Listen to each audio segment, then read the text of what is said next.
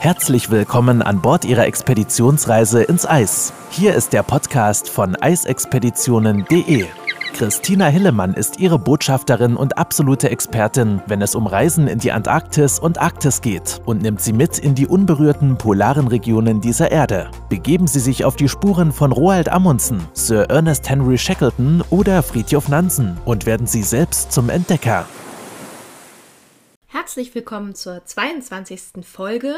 Heute möchte ich Ihnen erläutern, warum die Wahl der richtigen Reederei für einen nachhaltigen Tourismus so wichtig ist und was genau die AECO damit zu tun hat. Die Association of Arctic Expedition Cruise Operators, kurz auch AECO genannt, ist ein internationaler Verband von Kreuzfahrtveranstaltern, die regelmäßig Expeditionsreisen in die Arktis unternehmen. Das Hauptziel ist es sicherzustellen, dass Expeditionskreuzfahrten und der damit verbundene Tourismus in der Arktis mit der größtmöglichen Rücksicht, also auf die zerbrechliche natürliche Umwelt und natürlich auch so wie in Grönland die lokalen Kulturen oder auch die kulturellen Überreste durchgeführt werden. Während gleichzeitig dann auch aber auch ein sicherer Reiseverkehr auf See und an Land gewährleistet wird. Gegründet wurde die Organisation im Jahr 2003 durch den Norweger Ulf Britz der formelle Sitz ist dann in Longyearbyen, also der Hauptstadt des norwegischen Archipels Svalbard und dort gibt es ein Sekretariat mit festangestellten Mitarbeitern und dann noch einzelne Ausschüsse, die sich um die jeweiligen Fachthemen kümmern. Einmal im Jahr kommt dann alle zu einer Konferenz zum äh, Thema Expeditionskreuzfahrten in der Antarktis zusammen und die Mitgliedschaft hier ist freiwillig, also in der Organisation aber im Jahr 2018 gab es zum Beispiel 27 Vollmitgliedschaften sowie dann auch noch zahlreiche einzelne verbundene Mitglieder. Die Richtlinien der AECO sind also sozusagen auch das Rückgrat des Verbandes und heutzutage ein sehr, sehr wichtiges Instrument, um Ziele zu erreichen, also um sicherzustellen, dass der Kreuzfahrttourismus in der Arktis unter größtmöglicher Berücksichtigung der natürlichen Umwelt, aber auch der lokalen Kulturen sowie der Herausforderungen von Sicherheitsrisiken auf See und an Land durchgeführt wird. Beispiel, man kennt es vielleicht von Spitzbergen, wenn die Schiffe immer größer werden und die klassischen großen Kreuzfahrtschiffe mittlerweile dort auch hinfahren, dann haben wir aber ein Riesenproblem, denn es gibt auf Spitzbergen aktuell drei Rettungshubschrauber und diese fassen in der Regel maximal 20 Leute. Das heißt, sollte mal ein Schiff mit über 3000 Gästen beispielsweise, wie das ja heutzutage keine Seltenheit ist bei klassischen Kreuzfahrtschiffen, dort vor Ort irgendwie verunglücken und geborgen werden müssen, dann ähm, ist das mit drei Hubschraubern nicht so einfach zu machen und durchzuführen. Wiederum bei den kleinen Expeditionsschiffen ist es natürlich dann deutlich einfacher. Die AECO schult nicht nur, also insbesondere ihre Guides, sondern berät auch die Regierung und unterstützt auch die Forschungsarbeiten dann in der Arktis. Aber die Ziele und die Strategien der AECO gehen hier wirklich noch weiter und die Vereinigung ist an ganz, ganz vielen Aktivitäten beteiligt. Dann fragen wir uns doch einfach mal, was sind denn die Ziele und welche Strategien verfolgt denn die AECO? Wie vorhin schon erwähnt, soll also in erster Linie sichergestellt werden, dass Expeditionskreuzfahrten und der Tourismus in der Arktis dann wirklich ja möglichst nachhaltig durchgeführt werden, dass man die lokalen Kulturen, so wie in Grönland zum Beispiel, nicht erschreckt, sondern eher vielleicht fördert. Und dafür entwickelt man dann konstant neue Vereinbarungen und fördert spezifische Standards und Richtlinien für den Ablauf dann von den Expeditionskreuzfahrten. Und alle Mitglieder setzen dann auch ausschließlich hochqualifizierte Guides und Mitarbeiter, die sich dann in der arktischen Umwelt, ihrer Natur und Geschichte und der zeitgenössischen Kultur auskennen, ähm, ein und ja, natürlich auch über die nötige Erfahrung verfügen. Man sieht sich dann bei der AECO also eher als Berater auch für die Regierungsministerien und Behörden, die für die Verwaltung und der, ja, und der wünschenswerten Regulierung des Landes ähm, und die Meergewässer dann auch verantwortlich sind. Das heißt, man versucht gerade auch im Bereich Spitzbergen oder in vielen anderen Bereichen auch natürlich der Regierung zu empfehlen, dass man das Ganze limitiert und keine größeren Kreuzfahrtschiffe mehr dort hinfahren lässt im Zuge dessen, dass man halt sagt, man möchte die Arktis auch ein bisschen unberührt lassen. Die Richtlinien beinhalten dann solche Sicherheitsregeln, insbesondere zum Beispiel dann auch beim Kontakt mit Eisbären, also nicht den direkten Kontakt, sondern es wird ein Sicherheitsabstand eingehalten und es gibt da einen Katalog an ganz grundsätzlichen Verhaltensregeln, die Sie als Gast dann auch immer vor der ersten Anlandung an Bord nochmal in der Regel ausgehändigt bekommen oder es wird dann mit dem Expeditionsteam in einem Vortrag erläutert. Und einzelne Orte haben dann auch nochmal ihre eigenen Richtlinien, beispielsweise zum Beispiel New Orleans oder auch Isafjordur auf Island dann. Ähm, beide haben bereits wirklich ähm, ihre eigenen Themen, um den Ort einfach ein bisschen mehr zu schützen, denn es wird mehr, es kommen immer mehr Kreuzfahrtschiffe und man möchte sowohl die Forscher in New Orleans nicht stören, als auch natürlich die Einwohner in Isafjordur. Also im Wesentlichen geht es dann um den respektvollen Umgang mit der einheimischen Bevölkerung und auch der Beachtung ihrer sozialen und kulturellen Besonderheiten und so, dass man halt möglichst keine Fußspuren äh, hinterlässt.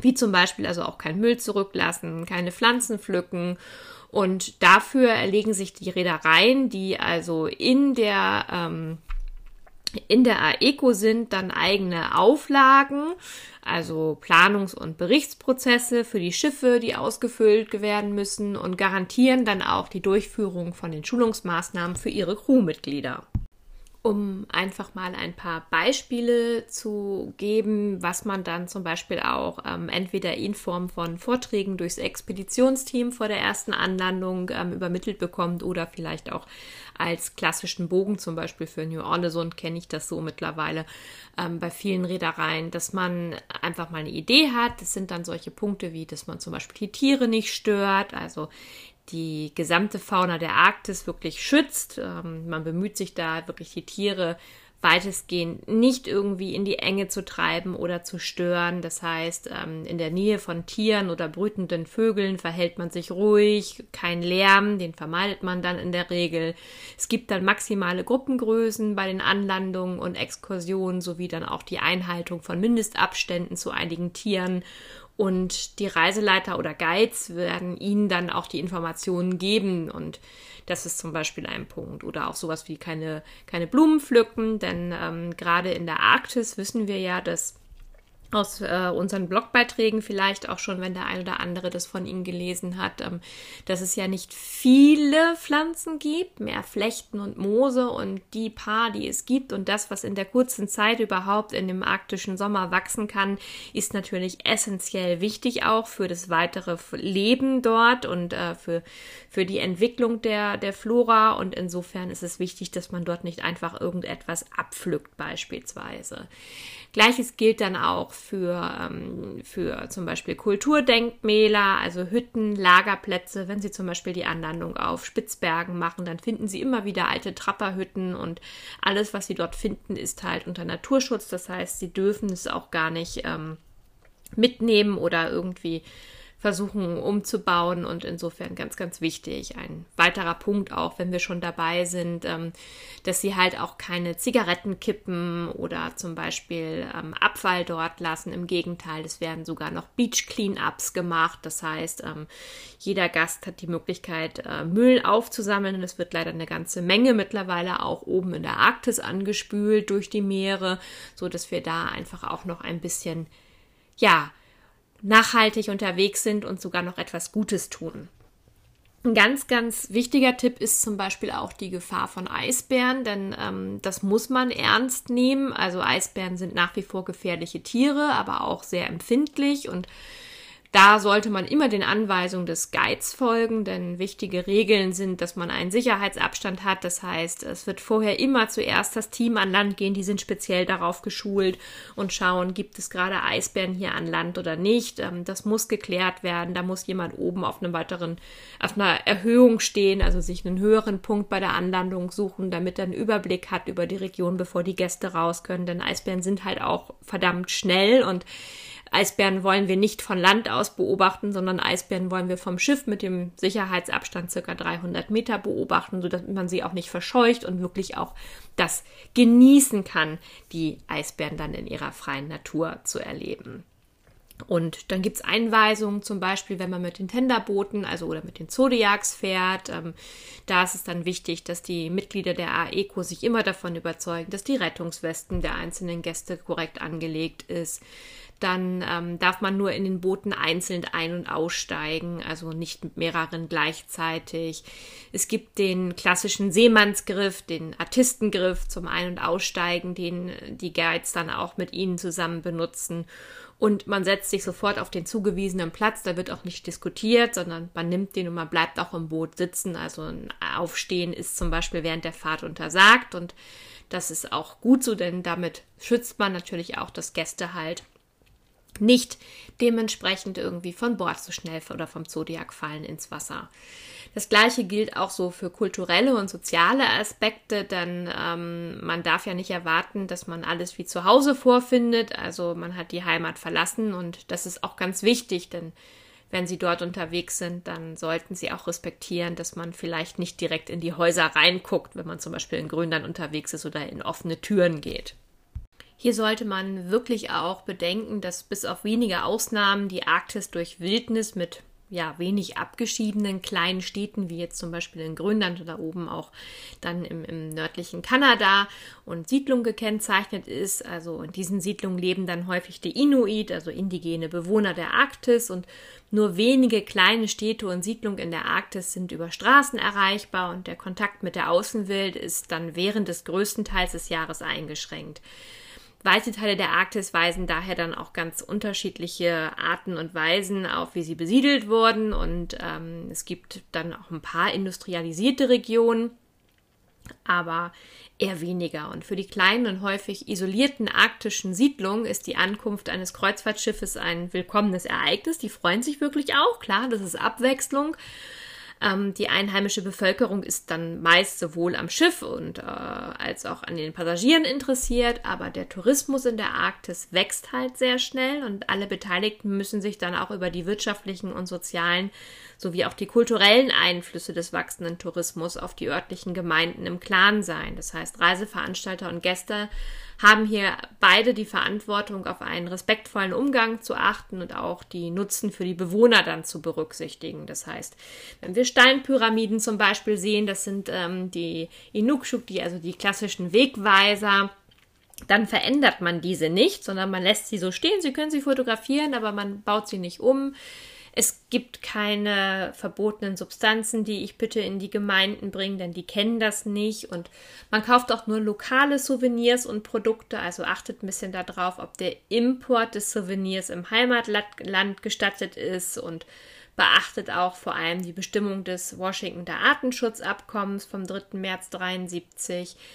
Man sollte auch die kulturelle Eigenheit so ein bisschen respektieren. Also dazu gehört natürlich auch, dass der Inuit nach wie vor sich auch vom Walfleisch oder von Robbenfleisch ernährt, auch wenn wir uns das zum Beispiel nicht vorstellen können. Dann können wir aber nicht die Nase rümpfen oder mit den Augen drehen oder sie verächtend ansehen. Das funktioniert halt so nicht. Mm. Die Privatsphäre, finde ich, ist ein ganz, ganz wichtiger Punkt, den ich eben schon mal angesprochen hatte. Ähm, man sollte wirklich immer ein bisschen Abstand zu den Privathäusern halten und, wie gesagt, nicht direkt rein fotografieren. Und ähm, wenn man mit Menschen, wenn man mit Menschen zusammenstößt, dann sollte man halt auch nicht über sie sprechen, sondern mit ihnen. Darüber freuen sie sich auch.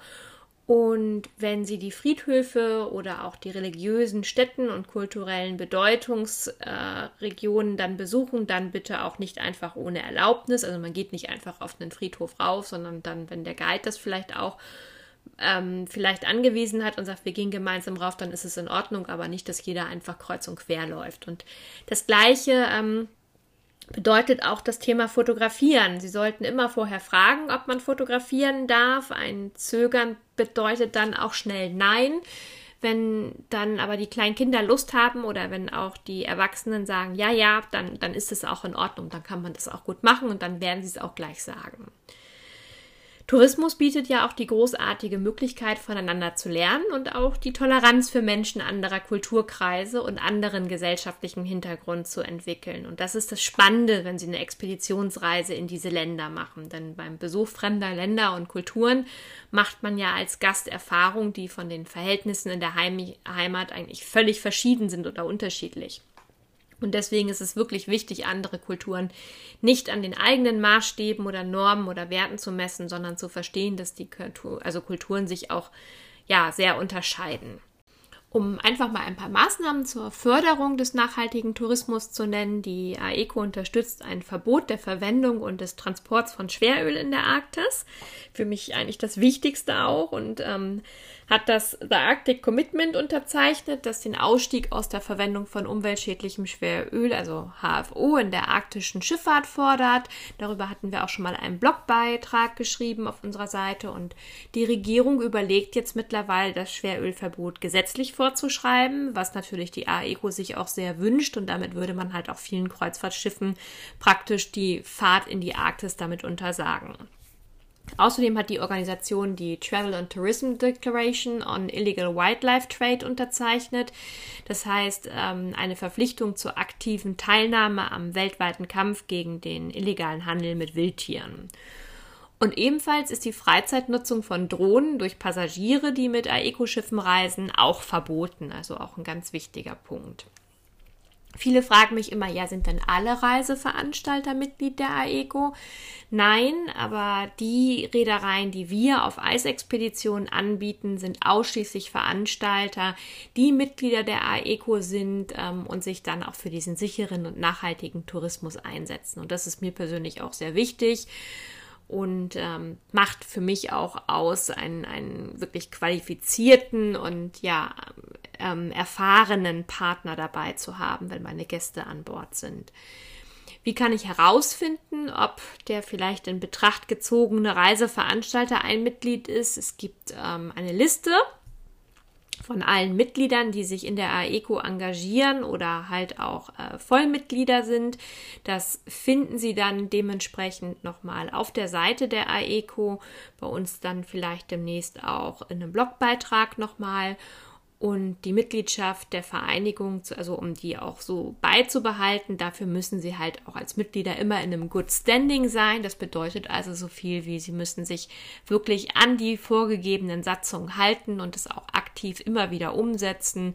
Also ein Garant dafür, dass sie mit einem sicheren Partner unterwegs sind, wenn sie sich für eine Expeditionsreise in die Arktis entscheiden.